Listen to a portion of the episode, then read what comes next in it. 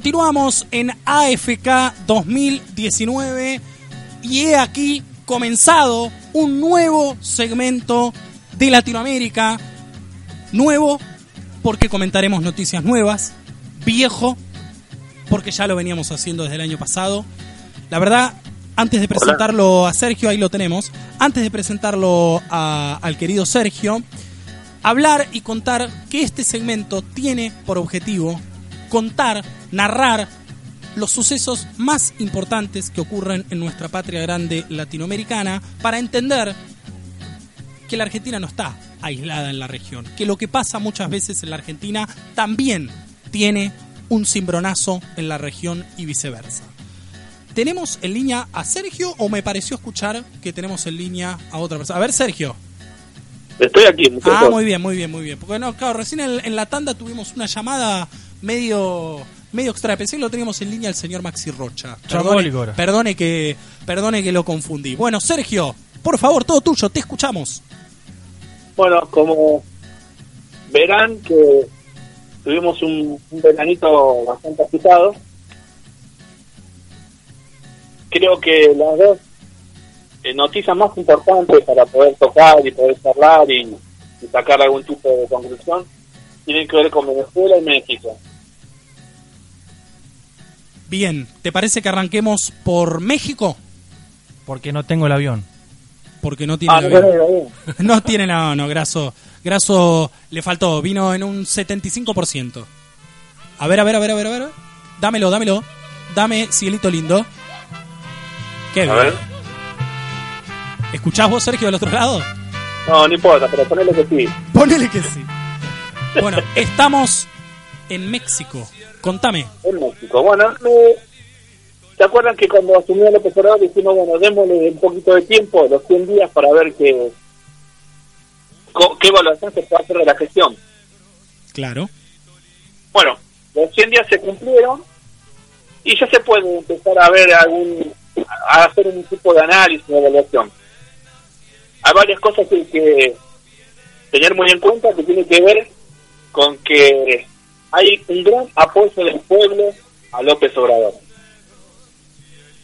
Tiene más o menos como un 80% de aceptación en, en México, por lo tanto esto le da un, un apoyo importante para seguir haciendo, ¿no?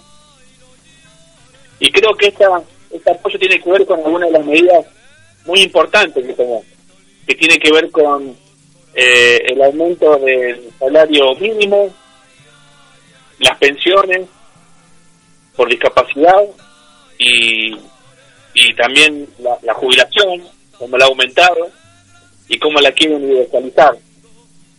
También creo que una de las cosas más importantes que ha hecho es mostrar cierta transparencia de lo que es el Estado. Creo que ha acercado un montón lo que es el pueblo al Estado. Por lo tanto, hay una comunión ahí que, que, está bueno porque marca una diferencia con todos los gobiernos anteriores, ¿no? Y yo creo que esto es muy positivo.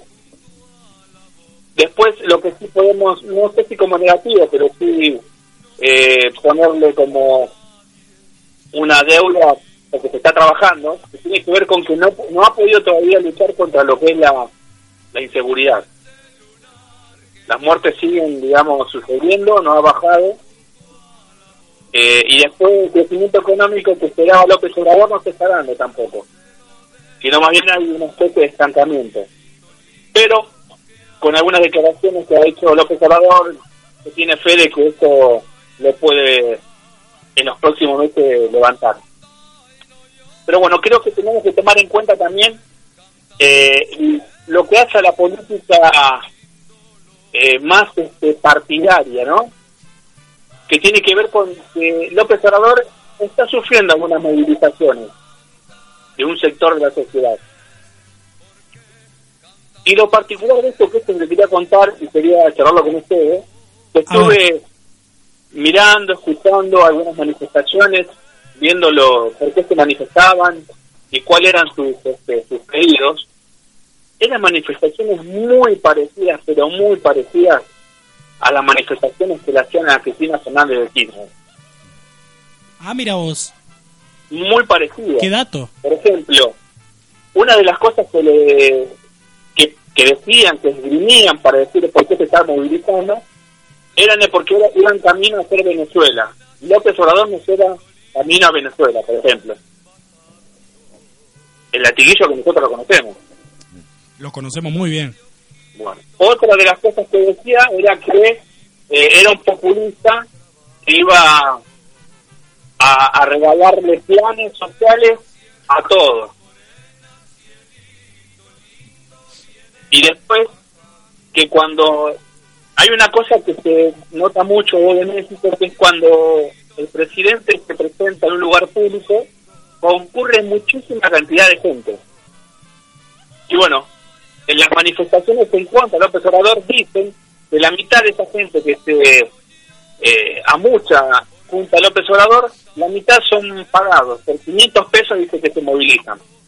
El Muy chori, parecido a los puritaneros de acá. el ¿te chori y la coca, ahí sería el taco y la, y la coca. El taco y la el te- tequila, y el tequila, claro. Van por el taco y el tequila. Exactamente. Entonces, esto lo que vislumbra son los, eh, los la metodología que ocurre en toda la región. Que tiene que ver con un vocabulario, con una forma de crear conciencia en ese toda la población con los mismos argumentos. Los mismos argumentos que le protestaban a Cristina son los que le protestan a López Obrador, lo que le protestaron a Lula y a Dilma y así a muchos presidentes de la región. Y esto tiene que ver con el sentido que crean muchos medios de comunicación que tienen interlocución directa con la Embajada de los Estados Unidos. ¿Tiene problemas, claro, ¿tiene ¿no? problemas. López Obrador con, con los medios por ahora o por el momento es, digamos, como un acuerdo como fue en algún momento en los comienzos de la gestión de Néstor Kirchner? Hay, a ver, no te puedo decir que hay acuerdos, pero lo que hace López Obrador es utilizar muchísimo las redes sociales y después el hecho de que da conferencias de prensa casi todos los días durante una hora y media respondiendo preguntas hace de alguna de alguna forma eh, saltar ese cerco mediático que puede llegar a tener, ¿no? Tal porque cual. tiene la o sea pueden preguntar de ahí directamente al presidente y esto le da cierto cierta transparencia a su gobierno que antes no ocurría no yo creo que esto hoy lo favorece Bueno, menos mal, menos mal porque había que encontrarle una, una vuelta a, a la hegemonía mediática, ¿no? De algunos, de algunos sectores económicos. y yo creo que es una estrategia que se está tomando por esa razón no porque se, es claro que hoy los medios de comunicación son los que generan opinión y, y de alguna forma movilizan a veces muchas manifestaciones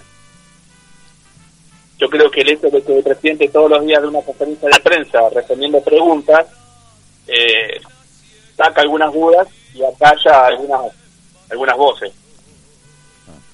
Sí, absolutamente de acuerdo. Bueno, Sergio, si te parece por una cuestión de tiempo, no sé si tenés algo más para decir de México, nos vamos volando en el jet imaginario de Leonardo Daniel Grasso a Venezuela. A Mirá, Venezuela. Lo, tiene, lo tiene, lo tiene, mirá, ya no es más imaginario, lo tiene. Sí. Bien, movido, movido. Vamos con Venezuela, adelante. estamos con Venezuela. Lamentablemente no podemos decir que podemos bailar porque la que la está bailando es Maduro con todas las acciones externas en contra de ese país, ¿no? Tenemos a Juan Guaidó que se proclamó presidente en enero y desde entonces hay un embate hacia Maduro y hacia Venezuela desde todos los lugares. Guaidó estuvo de gira y en esa gira ha sido reconocido por muchos países de la región como el presidente, digamos, y esto debilita muchísimo lo que es este el presidente real, Nicolás Maduro de Venezuela. ¿no? Sí, estuvo la semana pasada aquí en la Argentina, lo recibió Mauricio Macri a, a Juan Guaidó. Exactamente, esto, toda esta movida está avanzada y operada por los Estados Unidos. Hay el interlocutor directo, Guaidó Embajada, que es el que de alguna forma le arma todo el recorrido que debe hacer para generar esa eh, especulación con respecto a quién tiene el poder en Venezuela, ¿no? Por eso es importante que entendamos cómo funciona el poder para poder eh, dilucidar quién es el que maneja los hilos de estos títeres, ¿no? Sí, Total. totalmente. Por eso, Aparte, No es bueno, descabezado que, que en algún momento se vuelva a existir con, con la invasión, ¿no? Ah, sí. A Venezuela. sí, con la intervención militar. Exactamente. Es más, hubo situaciones durante este verano, verano argentino, en donde se había hablado de una posible ahí guerra. Lo único que le faltó, en este caso a los Estados Unidos, es el apoyo de Brasil para esta invasión. Claro, de Bolsonaro. no, nada, los militares brasileños dijeron que no iban a hacer el trabajo sucio de los Estados Unidos y que lo apoyaban, está todo bien, pero que no iban a armarse y a hacer el trabajo sucio, ¿no? Y a traer eh, la guerra a su territorio. Tal cual. Por lo Ahora, tanto, contemos también, militar ha quedado de lado por un tiempo, por lo menos. contemos también, Sergio, eh, que se ha formado, como bien vos dijiste, un grupo específico para, para tratar este tema casi permanentemente, los cancilleres. El Grupo de Lima. El Grupo de Lima, exactamente. El del cual la Argentina lamentablemente es parte. Digamos, Mauricio Macri eh, ha, ha dado las órdenes de que nuestro canciller, el señor Forí, Jorge Forí, participe de Sí. estas reuniones que eh, hace poco se realizaron las últimas en, en Washington, ¿no? En Estados Unidos. Exactamente, lo que buscan estos grupos es darle legitimidad a Guaidó para cualquier tipo de acción que se tome. Lo que se busca es eso, y empezar a aislarlo cada vez más para que la intervención o lo que suceda dentro de Venezuela sea de alguna forma lo inevitable, ¿se entiende? Tal cual. Se está buscando justificación para reemplazarlo de cualquier forma a Maduro. ¿Pueden tener éxito, Sergio? Lamentablemente te puedo decir que sí. Hoy como están dadas las cosas en la región, lamentablemente puede ser que sí. Hay un- una sola cosa que ha detenido esta intervención militar, que tiene que ver con el trabajo que ha hecho Rusia China en la región. Por ejemplo, eh, Brasil también por una cuestión, por una de las cuestiones que no se sumó a esta invasión, digamos, a esta intervención militar, fue por los eh, por los negociados que tiene con China. Le cortaron eh, la compra de algunos productos a Brasil, lo cual dificultó algún aspecto la economía de Brasil, y esto fue una advertencia. Por lo tanto, si yo creo que todavía no ocurrió lo que Estados Unidos quiere, tiene que ver por el contrapeso que hace Rusia y China en la región.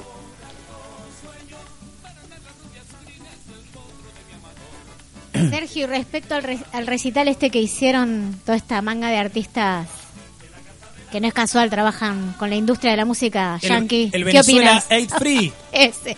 Encima el nombre en inglés. Más alevoso obvio, imposible. obvio. Miren, lamentablemente para los pueblos de esta región, la mayoría de esos artistas son muy populares, pero tienen todos contratos con multinacionales. Estas multinacionales tienen toda sede en Estados Unidos, por lo cual los intereses son claros. Pero bueno, a pesar de, de- de tener todo este apoyo, no lograron alcanzar ni el 10% de lo que pensaban recaudar. Por lo tanto, fue un fiasco. Hmm. Y otra cosa que es importante para que veamos cómo la información manipulada lastima mucho a nuestra región. Por ejemplo, cuando se incendiaron esos camiones con ayuda humanitaria, ¿se acuerdan? Sí. Con supuesta ayuda humanitaria. Caballito Bueno, la- el, el New York Times se adelantó con esta noticia diciendo que habían sido quemados por activistas de chavistas, por chavistas. Pero después eh, fotos, videos eh, demuestran claramente que fueron quemados por este, militantes de Juan Guaidó. Sí, antes de pasar la frontera que une Cúcuta con Venezuela. Claro. Colombia con Venezuela. Sí, fueron quemados por esos mismos activistas.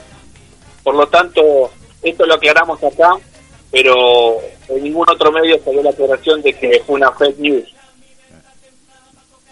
Y mucha gente por ahí que tiene algún a ver, que no profundiza la información que queda con que Maduro quemó los camiones con ayuda humanitaria, ¿entiendes?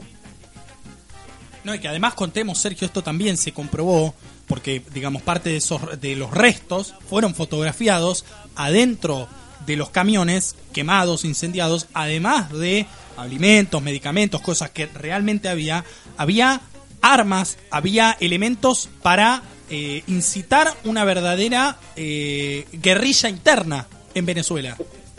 Exactamente, porque hay dos alternativas de la intervención militar, que tiene que ver con una intervención externa o un levantamiento interno. Las dos cartas están jugadas y están viendo cuál es la que prospera o progresa, ¿no? Tal cual. Así que, bueno, y ahora lo último que ocurrió en Venezuela tiene que ver con este apagón eléctrico. Ah, sí. Justo le iba a preguntar eso. que lamentablemente desestabiliza nuevamente el gobierno, lo deja muy mal parado porque no, no, todavía algunos sectores están sin energía, pero el apagón fue muy grave. Casi más del 90% de Venezuela estaba sin energía eléctrica. Así que imagínense esto durante más de un día, cuatro días, tres días, cinco días. sin luz. Y se ha comprobado en estas últimas horas, por ejemplo, eh, fue ayer, ayer estuve mirando, buscando información, y ya hay pruebas fehacientes de que, eh, digamos que el apagón fue producido desde afuera. Sí. O sea, fue una- un ataque externo. Porque las plantas eléctricas eh, son de origen canadiense. Y entonces hay una investigación- Ah, una investigación que se está realizando en donde ven que los apagones se, re- se realizaron por control remoto desde afuera. qué increíble. Así que Se me vino a la Son cabeza, capaces ¿viste de los todo. Simpson con el señor Burns que aprieta el botón y Olvídate. Así, Olvídate, es así. es así. es que ahí está el problema. que hay mucha gente que ve las películas y cree que esto pasa en las películas. Pero lamentablemente estas cosas suceden en la vida real Claro. y por eso tenemos un Marcelo D'Alessio, por eso tenemos un Juan Guaidó y así muchos personajes oscuros que atentan contra los pueblos de la Pata Grande. Esto es así y lamentablemente en cada una de las acciones que se describen en toda la región siempre aparece un vínculo con la embajada de los Estados Unidos. Sí. Así Bueno. que no, no, no, no, no es que uno quiera hacer eh, constantemente alimentar la teoría de la conspiración. Pero bueno, a ver, cuatro patas, Larry tiene cola, es un perro. sí. Totalmente. Sí, tal cual, tal cual. Es, es muy buena la, la- Mira, y lo hiciste, los hiciste reír a, a Graso y a Marito, ¿no? Lamentablemente no es, no, no, no es para, uno se ríe para no llorar, pero Sí, sí, esperemos, démosle un mensaje de, de optimismo también a las personas que están del otro lado. Esperemos que este episodio, todo lo que está sucediendo en Venezuela, tenga como desenlace el inicio de un nuevo orden mundial, un orden más multipolar, en el cual, el- digamos, la incidencia china, rusa en el mundo como potencias mundiales comience a ganarle peso a la de Estados Unidos, ¿no? Que está bastante eh, baqueteada, por, por utilizar un término poco feliz. Eh, Yo creo que eso... Me- perdón, ¿me escuchan? Sí, te escuchamos, sí. Bárbaro, dale. Yo creo que eso es lo que está sucediendo. Por eso son tan graves los ataques que se están desarrollando en toda la región. Porque creo que Estados Unidos está en crisis su liderazgo global. Y por lo tanto todas las acciones que llevan son acciones casi desesperadas, casi acciones poco inteligentes y muy violentas. Se le ve la mano constantemente. Y esto creo que es un síntoma de que está perdiendo eh, esa hegemonía que tenía en todo el mundo. Está en crisis y está perdiendo terreno. Yo creo que por eso eh, son tan graves las acciones que están llevando adelante. Yo quiero que tengamos en cuenta lo siguiente, todo lo que le está sucediendo a Maduro, yo creo que si Cristina seguía en el poder, o el kirchnerismo, era muy posible que todo esto suceda acá también. Por los Totalmente. ataques que íbamos a recibir. Ah, pero entonces tenían razón y problema íbamos a hacer Venezuela.